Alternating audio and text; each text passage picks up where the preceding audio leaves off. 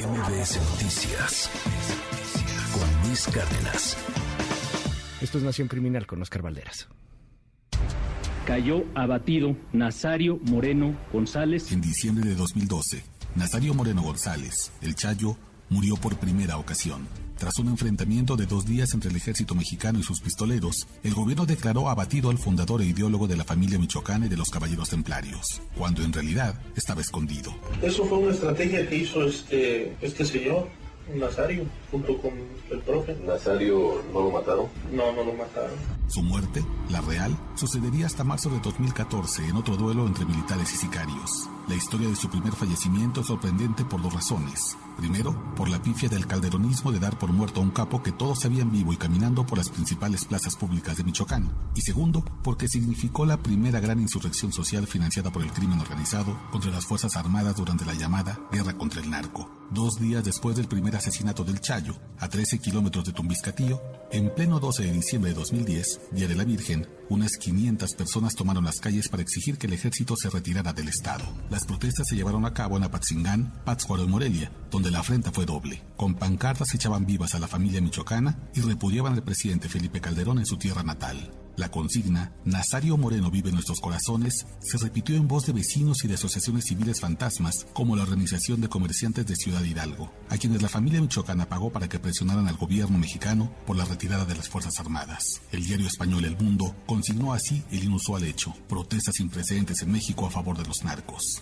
Estas imágenes, incluidas las de niños marchando con cartulinas en las que se leía Esta es la verdadera familia michoacana, llegaron a mi mente cuando escuché que en la conferencia matutina de este martes en Palacio Nacional se materializó el sueño de cualquier narcotraficante. El secretario de Gobernación, Adán Augusto López, anunció una consulta al pueblo de México para saber si las Fuerzas Armadas deben hacer tareas de seguridad pública hasta el 2028. El llamado ejercicio de participación social tiene como fecha tentativa el domingo 22 de enero de 2023 y no sería organizado por el Instituto Nacional Electoral, sino por la burocracia de la Secretaría de Gobernación. Su anuncio estuvo acompañado de muchas dudas, como cuánto costará el referéndum o cómo se garantizará la secrecía del voto, pero la más importante es ¿Qué harán los funcionarios para asegurar que el crimen no meta las manos? En las regiones más violentas del país, lo único que impide a los cárteles tener el control absoluto de un territorio es el despliegue de las Fuerzas Armadas. Los jefes de plaza controlan a policías municipales y estatales, pero deben coexistir con el ejército mexicano en una lucha centímetro a centímetro por la tierra que se libra con armas de similar potencia. Cuando no hay complicidad, la presencia militar es el máximo estorbo para el crimen organizado. Es la última frontera, el vecino indeseable. Por eso, desde hace al menos 12 años la delincuencia organizada moviliza su base social para que rechacen públicamente la ocupación militar. Pasó además entre 2011 y 2013 en Tamaulipas, donde los Zetas aprovecharon cada caso de ejecución extrajudicial por parte de militares para sacar a la calle a pobladores de Reynosa, Matamoros y Nuevo Laredo y obligarles a que gritaran consignas contra el ejército, acusándolos a todos de asesinos y exigiendo su salida del Estado. Ocurrió en 2014 en Culiacán y Guamúchil, donde el cártel de Sinaloa organizó marchas a favor del Chapo Guzmán, impedir su extradición hacia Estados Unidos y exigir que los militares dejaran la entidad. Se repitió en 2016 en Villagrán, Guanajuato, por órdenes del cártel Santa Rosa de Lima. Lo vimos en 2018 en Guadalajara por mandato del cártel Jalisco Nueva Generación. En este sexenio ha ocurrido en Tierra Caliente y Zacatecas. Un ejercicio de participación social sin candados ni criterios claros sobre cómo evitar que el crimen vote sería un regalazo para los narcotraficantes. Un balazo en el pie, un tiro que salió por la culata. No vaya a ser que los cárteles acudan al llamado del gobierno con más entusiasmo que el ciudadano honrado. Voten ganen y no necesiten ni siquiera de una pistola para ordenar la retirada de las Fuerzas Armadas de los territorios que planean conquistar. A ver, el narco quiere votar si el ejército se va o se queda digo, a final de cuentas ya dijo el presidente que, que, esta consulta no va a ser vinculante y en este momento hay una gran discusión en torno al tema sobre si el ejército permanece o no en las calles de aquí al 2028. Lo cierto es que el ejército no se puede regresar el día de mañana. Este, querido Oscar Valderas, qué gusto verte, amigo. ¿Cómo estás? Qué gusto verte, honor bien, hombre, lo hombre, un honor tenerte aquí. Oye, a ver, cuéntanos, ¿cómo está influyendo el narco en ese tema político en particular para dejar o no al, al ejército? El narco siempre ha tenido incentivos grandes para hacer que, que las Fuerzas Armadas se retiren de las calles. Es, claro. es su, su gran enemigo, ¿no? No solamente porque pues, tiene más adiestramiento que los policías eh, municipales y estatales, Mucho no más. solamente además los sueldos y las prestaciones de, de- de un miembro del ejército son mayores a las de un policía estatal o municipal y eso también evidentemente hace más fácil cooptar a uno u otro, Claro. pero también, por ejemplo, quienes tienen el mayor armamento, el, el- el mejor armamento y mejor adiestramiento es el ejército, quienes puede hacer frente frente a una barra, frente a una cosa de esas, pues es el ejército. Claro. Y desde hace al menos 12 años sabemos que el ejército saca a la calle a la ciudadanía, porque además el pueblo bueno y sabio también tiene credencial de elector, Sí, claro. y vota con los intereses de quien sea, y lo saca justo para que presione. Contaba la historia de- del Chayo, del fundador de la familia Michoacanos Caballeros Templarios, que fue la primera vez que nos dimos cuenta que el narco era capaz de obligar a la gente a salir con pancartas. Y cuando uno Influir en las elecciones. Imagínate, y uno voltea a ver las imágenes y ves unos niños como de 8 años, en, en 2010, con sus pancartas de esta es la verdadera familia michoacana, no el ejército.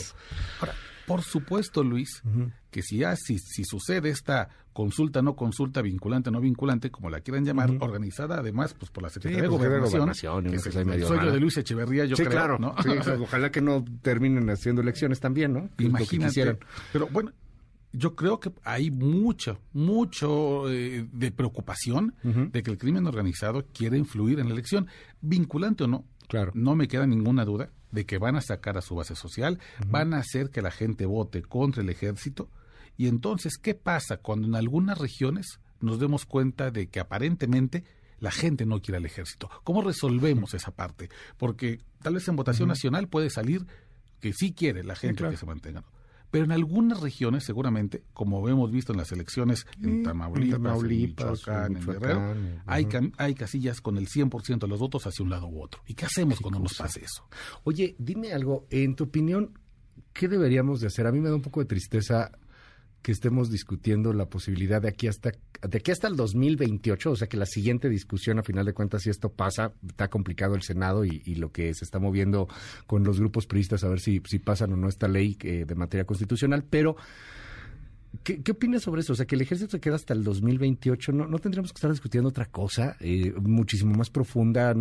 Ya, ya se ha hablado sobre las causas, se ha hablado sobre el tema del lavado de dinero, pero que nuestra solución sea tan simple como que va, pues seguimos dejando al ejército otra vez. Entonces, cuando vaya a acabar el siguiente sexenio, sea quien sea el presidente o presidenta, volveremos a discutir si los dejamos mejor hasta el 2040, ¿no? Es que es la bronca, Luis. Estamos discutiendo una solución, un- un- una medicina vieja, amarga, Sí. que ya hemos tomado los mexicanos durante 16 años y que hemos visto 16 que años. no ha resuelto la enfermedad. Eh, pero no estamos discutiendo las otras alternativas, justo como tú mencionas. No estamos hablando, por ejemplo, de una reforma al sistema judicial Eso. que nos permita tener Claro. sentencias claras. ¿De qué sirve? Tener al ejército en la calle y hacer operativos si agarramos al capo A, al capo B o al capo C y cuando llega con el juez, el juez lo libera. Sí, Sí. No som- somos un país en guerra con más de 100 mil desaparecidos, 300 mil, bla, bla, bla, bla, y no somos un país que puede conseguir Claro. fácilmente una sentencia, por ejemplo, por delincuencia organizada. No, y por nada. O sea, Por la nada. impunidad es br- brutal, ¿no? O sea, absolutamente puedes hacer lo que quieras y es muy difícil que te llegue a pasar algo. Tú conoces por tu trabajo a muchos ministerios públicos, o sea, tú sabes cuál es la chamba que tienen y a mí me parece increíble cómo no pueden llevar a cabo un, un proceso, pues porque tienen al mismo tiempo 100 casos que seguir, ¿no? O sea, están atiborrados de chamba, tampoco es que se pueda, se pueda hacer mucho, no le puedes pedir algo así a un ser humano. Es una especie de círculo vicioso, porque por un lado tienes al Ministerio Público rebasado de trabajo y luego le exiges que cumpla. Pero en la medida que él empieza a cumplir en uno, descuida 99. Pues claro. Y entonces cuando regresa a su escritorio y dice, ya resolvió uno de 99, mira, aquí te caen 25 más. Seguramente lo de todo le ha pasado. Sí. Tienes un día de mucho trabajo y dices, ¿cómo es posible que trabajé todo el día y terminé con más pendientes que con los que empecé? Así son, Bueno, pobres. Así es justamente. Y nadie está pensando cómo vamos a reformar esa parte. También quienes nos escuchan saben, por ejemplo, que si eh, afuera en la calle cometen un delito contra ellos, no sé, por ejemplo, les roban el espejo del coche, aunque el policía de la calle, porque es el policía de la calle, y conoce la dinámica de la colonia, puede decirles, miren, fueron los chavos de acá, fueron los que luego vienen para acá, aunque diga, bueno, ok, poli, oficial, resuélvalo, lo primero que le va a decir el oficial es, sí, pero primero pongo una denuncia del Ministerio Sí, Público, claro. porque yo no puedo conocer del delito. Fíjate qué tontería. Sí, o sea, le están haciendo algo, pero no puedo conocerlo. Exacto. Aunque sea en flagrancia, ¿no? Exacto, yo no puedo. Necesito que usted vaya al Ministerio Público. Y entonces un Ministerio Público que no conoce la calle, que no está en la colonia, que no tiene el feeling de lo que pasa, es el que va a tener que hacer una investigación y muchas veces no va a llevar a nada. El gran problema, Luis, justo es, no estamos debatiendo cómo vamos a cambiar esa realidad de los ministerios públicos, cómo vamos a blindar a los jueces, cómo vamos a conseguir sentencias que permitan que esa gente esté alejada de la calle. Y sí estamos discutiendo si el ejército debe quedarse hasta 2028 no. Y va a seguir lo mismo, o sea, vas a tener la misma violencia porque no desarticulas nada, porque a final de cuentas no metes a nadie a la cárcel, vas metiendo pequeños peces, de repente metes un pez gordo, pero sale otro. Eh, me, llama la atención, inclusive hace ya algún tiempo perdí un, teléfono, me robaron un teléfono, eh, tenía un seguro. Voy al Ministerio Público, Oscar, y ya tienen un formato para este tipo de cuestiones para el seguro. O sea, no crees que lo van a investigar ni nada. Ah, no, nada más es, pues, ya llénele aquí ya para que tenga la denuncia, ya le pague el seguro, porque ya sabes, no vamos a investigar nada, ¿no? así es este, este asunto. O sea, es una impunidad permanente al grado que ellos mismos lo aceptan. O sea, no, no vamos a poder resolver quién te robó el celular, si va a robarle a alguien más, si van a detener a alguien más. No, simplemente pues ahí te dejan. Hemos hecho que los ministerios públicos, Luis, se conviertan en oficialidad de partes. Sí. Uno llega, nomás para sacar un papelito y entonces poder resolver. es un trámite. Es un trámite, ¿no? Sí, es un trámite si te roban el coche, seguro, para algo. Para el seguro, para comprobar que ese celular ya no es mío y que quien haga mal uso del celular, pues ya no le corresponde. Pues híjole, me robaron la mochila y en la mochila venía el pasaporte. Pues es parte del trámite de renovación. Tienen, ajá, no, exacto, tienen el trámite de, de pasaporte, sí, lo vi ahí, es muy interesante. no van a investigar el robo de tu mochila. Por más que tú les des elementos, esa parte no lo van a hacer. Y así, Luis, pero uno diría, bueno, una mochila. Pues tampoco investigan desaparición forzada, pues tampoco investigan homicidio, homicidio. violación, feminicidios, nada. Delitos cibernéticos, olvídate, hombre, este que te que te dupliquen una cuenta de Facebook y que, y, que se hagan pasar por ti para extorsionar tus contactos, olvídate, eso eso está en pañales. Y, ¿sabes qué es lo peor? Que, que este asunto es transeccional.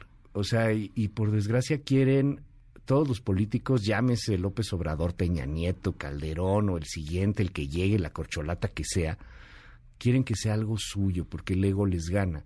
Pero este asunto es transeccional. Yo veo cómo han cambiado los, los eh, regímenes judiciales en otros países tipo España. Se tardaron más de 20 años. Claro. O sea, es poco a poco y entender que es un proceso largo, pero no hemos empezado el mentado proceso no le va a tocar al siguiente o siguiente presidente, a lo mejor le toca de aquí a cinco presidentes más, pero, pero se nota ese cambio después de algunos años, después de algunas décadas, por desgracia. No, es, no es.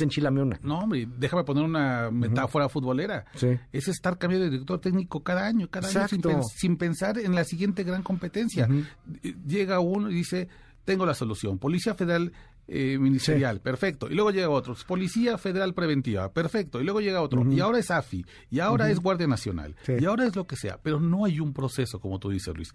Y mientras ese proceso no esté, mientras no pensemos en el Estado y pensemos menos en el gobierno, entonces lamentablemente vamos a seguir discutiendo este tipo de medidas. Si con una eh, consulta de tres preguntas, de dos o de una, mantenemos al ejército en las calles. Mientras tanto, el crimen organizado, Luis, está feliz de que no haya candados, de que no lo organice el INE, de que sea Secretaría de Gobernación y de que el resultado que sea les va a permitir mostrar un músculo para los siguientes años. Y, y si eres un empresario, lo comentábamos antier, eh, viendo las primeras planas en Milenio, si eres un empresario, le estás echando ganas, tienes que pagar impuestos, te métete en broncas con el SAT y así te va a ir y, tienes trabas y acá y allá y el permiso y lo que tú quieras.